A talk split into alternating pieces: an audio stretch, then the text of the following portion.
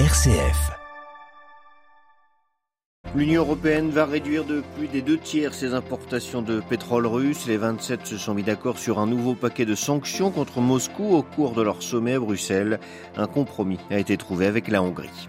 Ces sanctions à venir et celles déjà prises, Vladimir Poutine veut qu'elles soient levées. C'est la condition posée par le président russe pour faciliter le transport maritime en mer Noire avec la Turquie.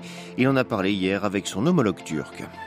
Le blé, une denrée est devenu rare, ce qui affole les marchés mondiaux. L'Inde, grand producteur également de céréales, a interdit toute exportation, ce qui n'arrange rien à une situation déjà tendue. On en parle dans notre dossier à suivre à la fin de ce journal. Au Soudan, l'armée tente d'instaurer un dialogue avec toutes les composantes politiques du pays. Elle veut sortir de sept mois d'impasse depuis qu'elle a évincé les civils des instances de la transition. Une centaine de morts, plusieurs dizaines de disparus. Les recherches se poursuivent pour retrouver les victimes des pluies torrentielles qui se sont abattues ces jours derniers dans le nord-est du Brésil, dans la région de Recife. Radio Vatican, le journal Xavier Sartre. Bonjour. Après des semaines de débats, les 27 se sont donc finalement mis d'accord sur de nouvelles sanctions contre la Russie. Réunis à Bruxelles pour leur sommet, ils ont en effet décidé de mettre en place ce qui était vu comme incontournable pour faire plier la Russie, un embargo sur le pétrole russe pour tarir le financement de la guerre menée par Moscou en Ukraine, Claire Riobé.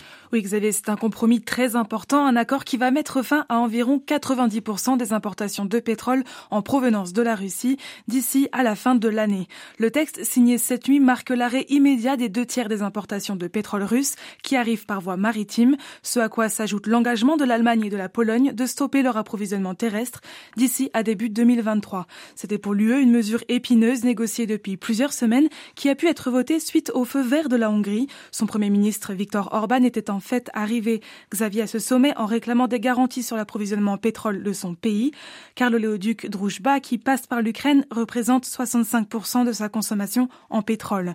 L'UE a donc prévu une exemption temporaire pour le pétrole acheminé par cette voie afin de lever le veto de Budapest.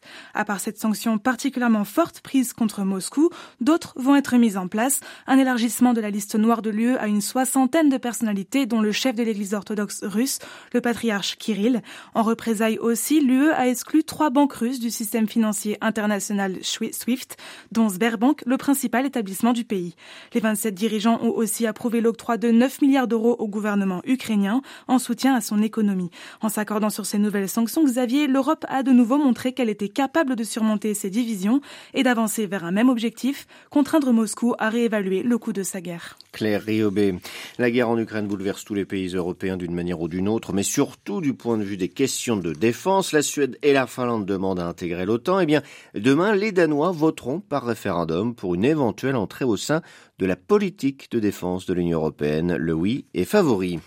En Ukraine, pas de répit sur le front oriental dans le Donbass. L'armée russe continue son pilonnage méthodique du terrain. Les combats les plus intenses en ce moment se déroulent dans la ville de Severodonetsk, ville clé pour contrôler tout le Donbass et son bassin minier. Le président ukrainien a reconnu une nouvelle fois hier soir que la situation de son armée y était très difficile.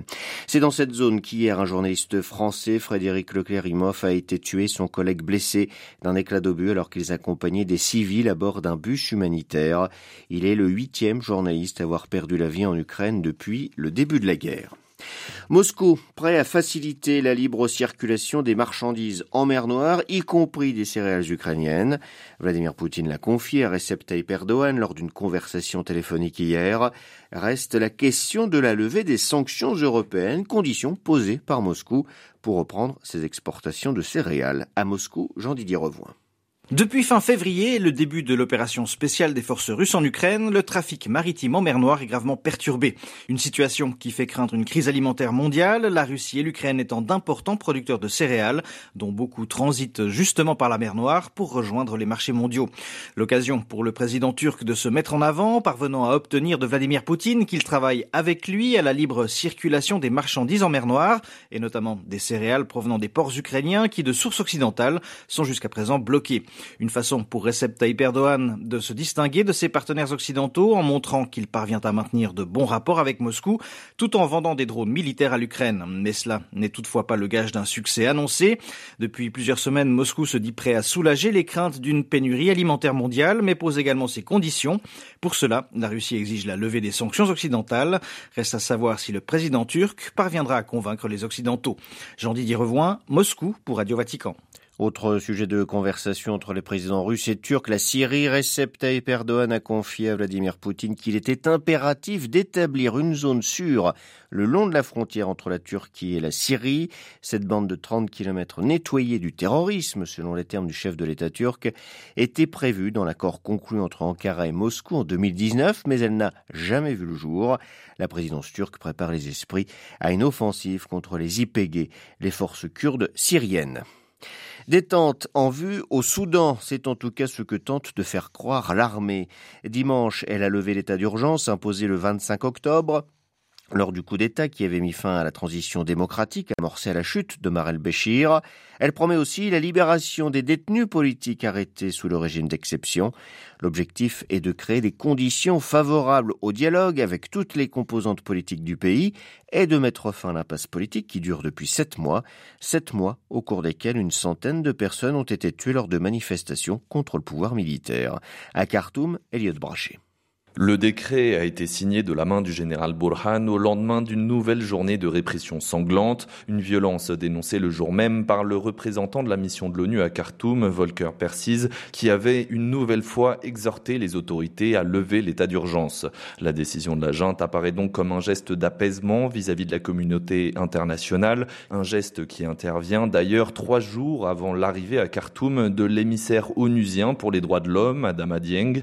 Les militaires tentent donc de montrer patte blanche et se disent prêts à participer aux médiations chapeautées par l'ONU, l'Union africaine et l'IGAD. Ces pourparlers sont pourtant rejetés par une grande partie du mouvement révolutionnaire qui refuse un nouvel accord avec l'armée. Des collectifs d'avocats estiment que la levée de l'état d'urgence est de la poudre aux yeux alors qu'une centaine de prisonniers sont toujours derrière les barreaux et que les services de sécurité bénéficient toujours de pouvoirs élargis. Malgré cette décision, la tension reste vive. Les comités de de résistance ont annoncé cette semaine une escalade révolutionnaire pour commémorer les trois ans du massacre du 3 juin 2019 où plus de 130 personnes avaient été tuées. Elliot Brachet, Khartoum, Radio Vatican.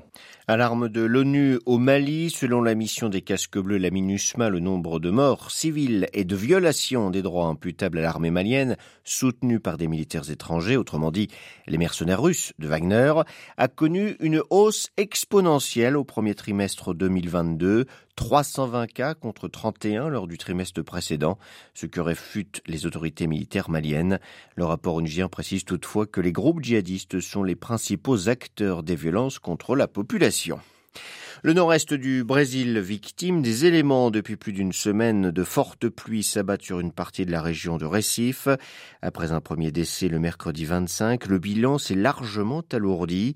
91 personnes y sont mortes et au moins 26 sont toujours portées disparues. Les précisions depuis Recife de Jean-Mathieu Albertini. Depuis dimanche, les pluies ont heureusement baissé en intensité, mais durant le week-end, la tempête a provoqué des glissements de terrain sur le flanc des collines, le débordement des rivières et de grands torrents de boue qui ont tout emporté sur leur passage. Les recherches continuent pour retrouver des disparus. D'autres ont survécu mais ont tout perdu. Plus de 5000 personnes sont désormais sans abri dans la région. Selon de nombreux observateurs, ces désastres récurrents pourraient être évités avec de meilleures politiques publiques, notamment pour pallier aux défis chronique de réseaux d'assainissement, car ce genre de phénomène devrait se répéter à cause du changement climatique, d'autant que Recife est particulièrement exposé. Selon un rapport du GIEC, la ville est la plus menacée du Brésil par les conséquences du réchauffement climatique. Mais le président Jair Bolsonaro, qui a survolé la ville lundi matin, préfère nier le problème et ignorer la multiplication des phénomènes extrêmes. Depuis le début de l'année, trois autres épisodes dramatiques liés aux pluies ont déjà traumatiser le pays. Jean-Mathieu Albertini à Récif pour Radio Vatican. Un rosaire pour la paix ce soir à 18h heure de Rome. Le pape François conclura le mois de Marie en récitant la prière du rosaire en la basilique Sainte-Marie Majeure. Un acte d'espérance dans un monde traversé par la guerre en Ukraine et profondément blessé par la violence de nombreux théâtres de guerre. Aux côtés du pape seront présents des familles de la communauté ukrainienne de Rome, des représentants de la jeunesse ardente mariale, des groupes de jeunes scouts, un groupe d'aumôniers militaires ou encore des personnes anciennement victimes de conflits à travers le monde. Tous les fidèles sont confiés à cette prière que vous pourrez suivre en direct commenté en français sur notre site internet ou sur notre page Facebook. La guerre en Ukraine bouscule les marchés céréaliers du monde entier, notamment celui du blé. L'Ukraine est le plus grand pays agricole du continent européen, avec plus de 40 millions d'hectares de surface agricole utile. Chaque année, plus de 70% de ce blé part à l'étranger, mais la guerre bloque désormais une grande partie des exportations. La Russie, quant à elle, représente près de 10% de la production mondiale de blé et la céréale devient une arme diplomatique pour Moscou. Alors pour éviter des pénuries au niveau national ou des hausses de prix, certains pays décident d'interdire les exportations. C'est le cas de l'Inde, pourtant vu par les spécialistes comme une solution pour remplacer le blé de l'Ukraine et de la Russie. Conséquence, le marché du blé se tend donc de plus en plus. Analyse avec Arthur Portier, il est consultant chez Gritel, un cabinet d'analyse et de conseil spécialisé dans les marchés agricoles que ce soit sur la scène internationale hein, ou au niveau européen, depuis le début du conflit euh, en Ukraine en février, les cours du blé ont drastiquement monté. On est passé de près de 300 euros la tonne à 400 euros la tonne en Europe. Nous avons eu une accélération haussière suite à l'annonce de l'Inde de bloquer ses exports. Mais les opérateurs se sont un petit peu trompés de sujet pour la simple et bonne raison que l'Inde n'est pas structurellement exportateur de blé, puisqu'entre 2016 et 2019, par exemple, l'Inde exportait moins de 1 million de tonnes de blé.